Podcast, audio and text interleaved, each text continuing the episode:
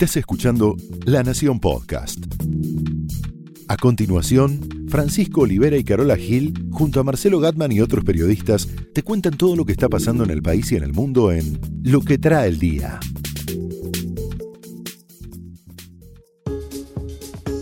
Jueves 20 de diciembre, barra bravas, la ley que nunca va a salir es una pregunta, pero subamos un poco en la escala moral y hablemos de los animales. Entonces, ¿reabren el, el ecoparque Sí, no en formato zoológico, ¿eh? sin ellos? Sin animales. O con algunos. ¿Te subiste alguna vez a un taxi compartido? Sí, me subí a uno en Nueva York. Bueno, sí. es probable que te puedas subir no a un taxi, sino a un Uber, y eso nos lo va a contar nuestro compañero Guillermo Tomoyose. Hay algo que me hace sospechar que la ley contra los barra bravas no se va a aprobar nunca. Esa que se frustró antenoche, que fue aprobada en general por una mayoría casi abrumadora, 201 votos positivos frente a 3 abstenciones, la cuestión general, pero el diablo se mete en los detalles y cuando empezamos a discutir los pequeños vericuetos de la ley, algún... ¿Sabes cuál? Lo más controvertido, las entradas de favor. Muy interesante ese punto. Recordemos lo que dice la ley, el proyecto en realidad. Por un lado, tipifica a la barra brava como grupo criminal. Esto es una especie de asociación ilícita simplificada, porque viste que asociación ilícita es muy difícil de probar. Pero con esto uno puede decir, este dirigente, supongamos Donofrio, se reunió con Caverna Godoy, el líder de la barra de River. Bueno, eso, si se trata de un grupo criminal, entramos en otro de los puntos que es, se pena la connivencia del dirigente con la barra, porque el barra es un criminal, ¿se entiende? Perfecto. Hasta ahora, vender entradas forma parte del código contravencional, no penal. A partir de ahora, si alguien revende entradas, comete un delito, con lo cual un dirigente no se puede reunir con él. Fíjate cómo está todo encadenado. Y también se crea la figura del arrepentido, muy importante también acá, como en todos lados, como en el Lavallato, como en las causas de los cuadernos. Ahora, el tema de la connivencia de los dirigentes con los barras es muy interesante porque esto, como yo te decía ayer, estaba aprobado y empezaron las objeciones en el recinto con la letra chica. Y alguno preguntaba, ¿y cómo sabes de dónde viene esa entrada de favor? ¿Cómo haces para seguir la trazabilidad si no está nominada? O si se habla, por ejemplo, de la prohibición de que dirigentes políticos tengan cargos deportivos, que también está previsto en la ley. ¿Cómo se hace en el interior donde un concejal quiere ser, digamos, dirigente en un equipo del argentino, del regional? Algo muy común en el interior. Claro, estamos pensando siempre que estamos hablando de River, Boca, Claro. Independiente, San Lorenzo. No. Y entonces empezaron Claro, los legisladores. claro. Esto es una ley porteña. Es para. Buenos Aires, nada más. Lo más importante es que en ese momento, cuando se estaba discutiendo todo, llega una mala noticia del Senado para los impulsores de la ley. Y es que en el Senado, que preveía tratarla ayer, estamos hablando de antenoche, preveía tratarla horas después, al día siguiente, llega la noticia vía Pinedo, cambiemos, de que Pichetto, jefe del bloque del PJ, no tenía los votos para aprobarla. Es decir, podían aprobarla, pero el PJ no tenía los votos porque se necesitaban, como era tratada sobre tablas, no había pasado por las comisiones, dos tercios de los presentes. Entonces, dice el Senado, no tenemos esos votos. El caso Micaela sí, porque no se necesitaba los, los dos tercios, ¿no? Que fue lo que se trató. Entonces la discusión en ese momento fue, ¿para qué nos apuran a tratarlo? ¿Por qué tanto apuro después del Boca River, de los piedrazos, de todo, del contexto, si el Senado no lo va a aprobar? Y ahí aparece una voz disidente que es de Cambiemos. Y esto demuestra que el bloque de Cambiemos está débil, porque Lustó, Martín Lustó, es de Cambiemos, más allá de que tiene sus diferencias. Y Lustó dice, creo que, dadas estas diferencias, el proyecto tiene que volver a tratarse en comisión. Así lo dijo Lustó. ¿Qué tal, presidente? No he hablado hoy, he escuchado un montón. Hemos estado debatiendo acerca de una peligrosa enfermedad que se ha enquistado en la Argentina y todas las relaciones que tiene, los barra bravas. Y la verdad que si los barra bravas están mirando televisión hasta ahora, deben saber que no vamos a poder resolver nada esta noche. Entonces creo que lo mejor que podríamos hacer es que el tema vuelva a comisión. Cuando Lustó dice esto, por supuesto, todos, toda la oposición con ganas de, de que no salgan las cosas tan fáciles, levantaron la mano. Sí, estamos de acuerdo, que vuelva a comisión. Y se frustra todo, y a mí se me mezcla todo, porque acá hay tal relación de dirigentes con barras, con clubes, hasta Lustó. No sé de qué cuadro es Lustó, ¿sabes de qué cuadro? No. Pero bueno, él tiene muy buena relación con el Cotino Siglia, que a su vez tiene una excelente, inmejorable relación con Darío Richarte, vicepresidente tercero de Boca. Es decir, hay mucho, mucho eh, que hablar sobre esa cuestión, sobre los vínculos. De hecho, fíjate que en el partido de River en el que quedó eliminado, el Ministerio de Seguridad no mandó gente a Arabia Saudita como si hubiera mandado si hubiera ido Boca. Porque la barra de River está más disgregada que la de Boca, dice el Ministerio de Patricia Bullrich. No es tan peligrosa en este momento como la de Boca. Solamente mandó una señal a Interpol. Cuando todos dicen volvamos a comisión, se frustra el proyecto y como no hay tiempo, se va a tratar, si Dios quiere, en febrero en extraordinarias. ¿Qué radios se tratará? Tengo la impresión de que nadie quiere. Veremos.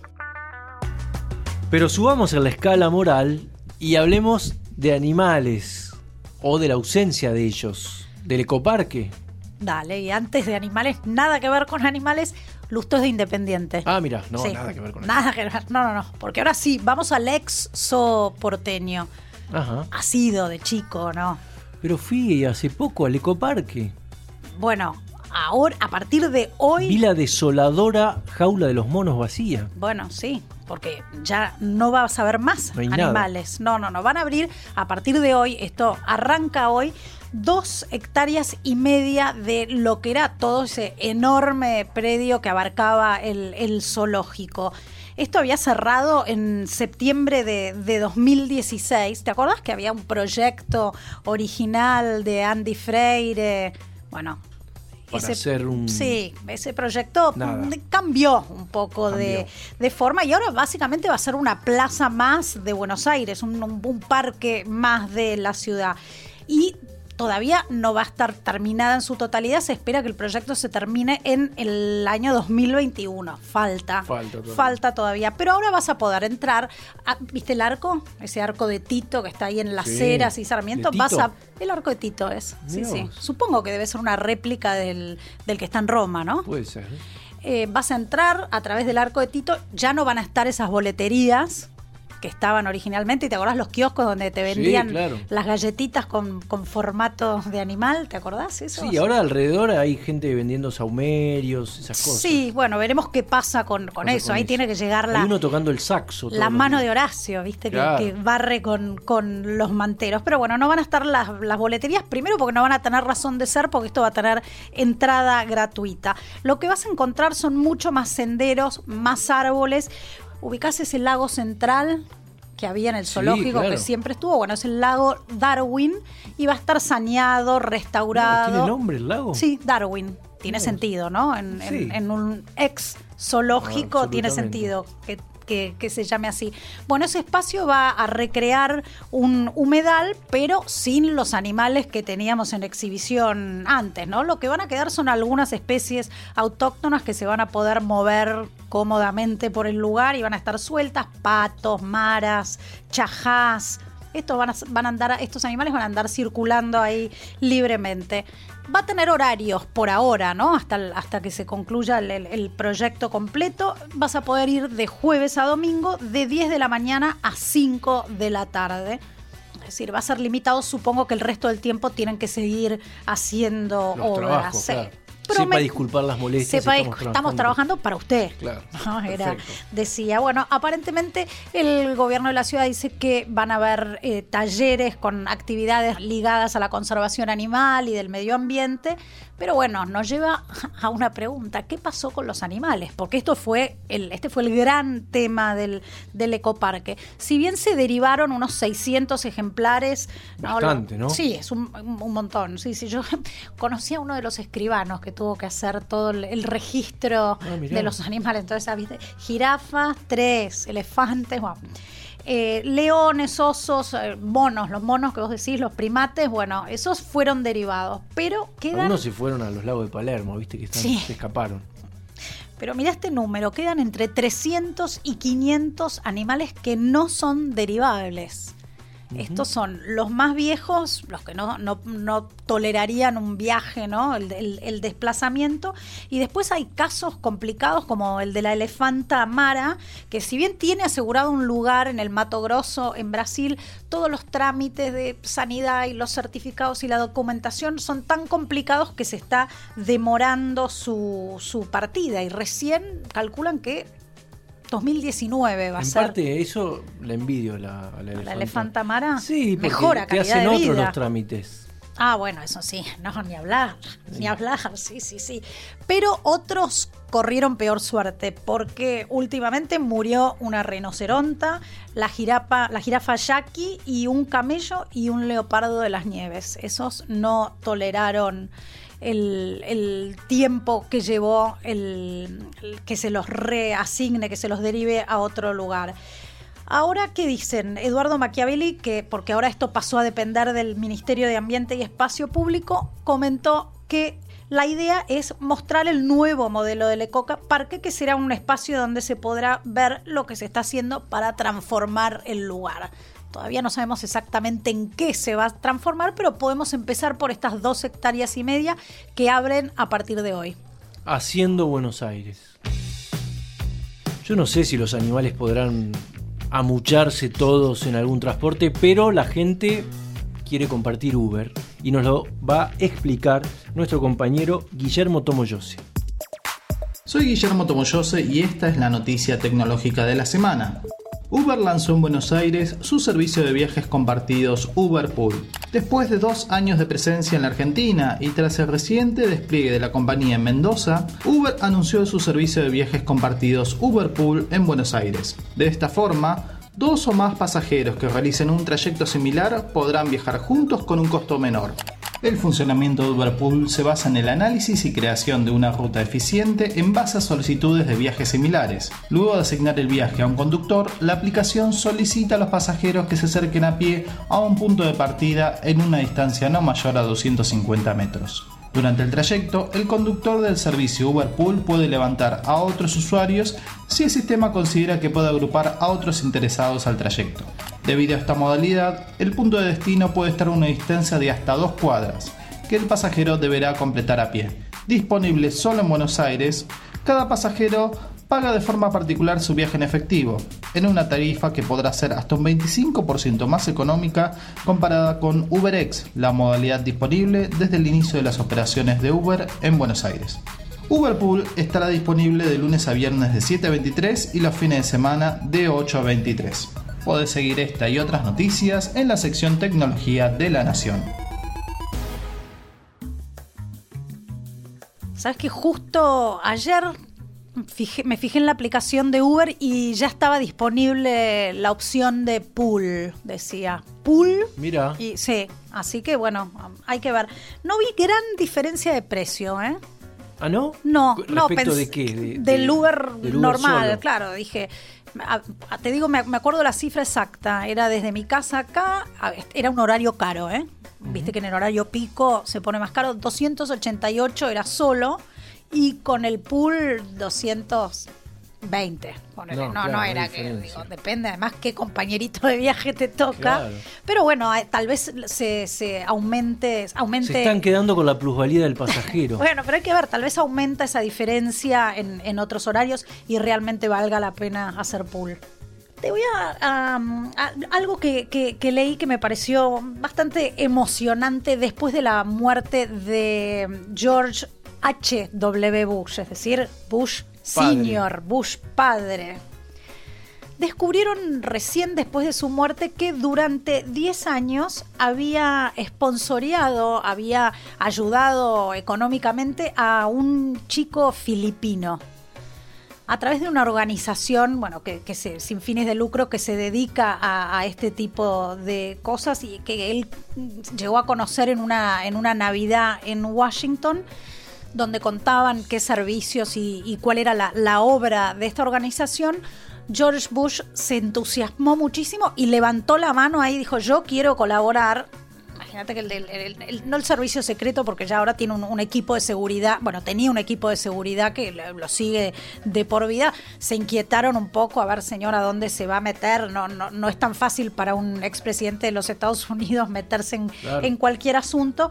Pero bueno, la cuestión es que mm, le asignaron un chico filipino de siete años y todo esto comenzó con un intercambio epistolar, por supuesto con un seudónimo. Él firmaba como George Walker no porque quisiese esconder su identidad, pero sino básicamente para proteger eh, la seguridad de este chico. Imagínate si alguien se enteraba que este pobre chiquito filipino tenía, se, carteaba con un expresidente de los Estados Unidos, podría correr cierto riesgo. Entonces él firmaba las cartas como, como George Walker. Durante todos estos años, esos años se envió, por supuesto, fondos para la educación, para actividades extracurriculares de, de este chiquito que se, llamaba, que se llama Timothy que además le gustaba mucho el arte. Entonces, si bien esta organización no, no, contemplaba la posibilidad de mandar obsequios o regalos, George Bush tenía algunas conexiones y lograba que, le hagan llegar material de, de, arte, cuadernos, pinturas para que pudiese desarrollar su arte. No fue tan fácil mantener este secreto porque el mismo Bush era bastante indiscreto y por momentos le mandó, por ejemplo, una foto de, de su perra, Sadie, que todo el mundo conocía, ¿no? Este, todo el mundo. Esto era 2002, ya no estaba. Eh, ¿quién, ¿Quién estaba en ese momento? Hagamos memoria. 2002. Y él. No, eh, Bush hijo. No, hijo. Hijo, claro. Bush, hijo. Pero bueno, todo el mundo recordaba a la, perra, viste, las mascotas de la Casa Blanca son más que, conocidas. Pero bueno, este chiquito nunca se enteró que se trataba de George Bush hasta que se terminó el periodo, viste, esto es durante, duró 10 años y cuando terminó el colegio se terminaba esta beca, digamos, este sponsorio de Bush y ahí recién se enteró que se trataba del expresidente y bueno, por supuesto fue un shock.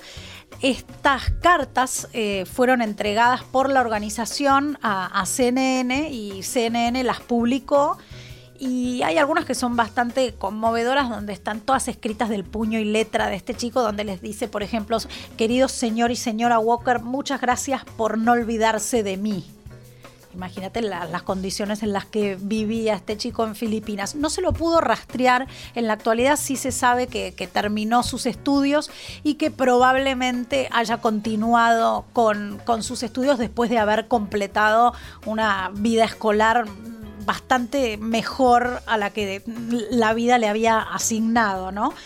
Cuando le dijeron que se había tratado del expresidente, fue un shock impresionante y no sabemos, porque nadie lo encontró en la actualidad, si se enteró, suponemos que sí, de la muerte del que fue su padrino durante 10 años. Interesante eso de ejercer la virtud en secreto, ¿no? Que tu mano derecha no sepa lo que hace tu mano, izquierda.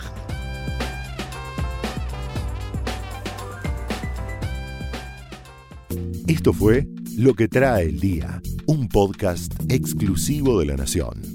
Escucha todos los programas de La Nación Podcast en www.lanacion.com.ar. Suscríbete para no perderte ningún episodio. Estamos en Spotify, Apple Podcast, Google Podcast y en tu reproductor de podcast favorito. Seguí escuchando La Nación Podcast.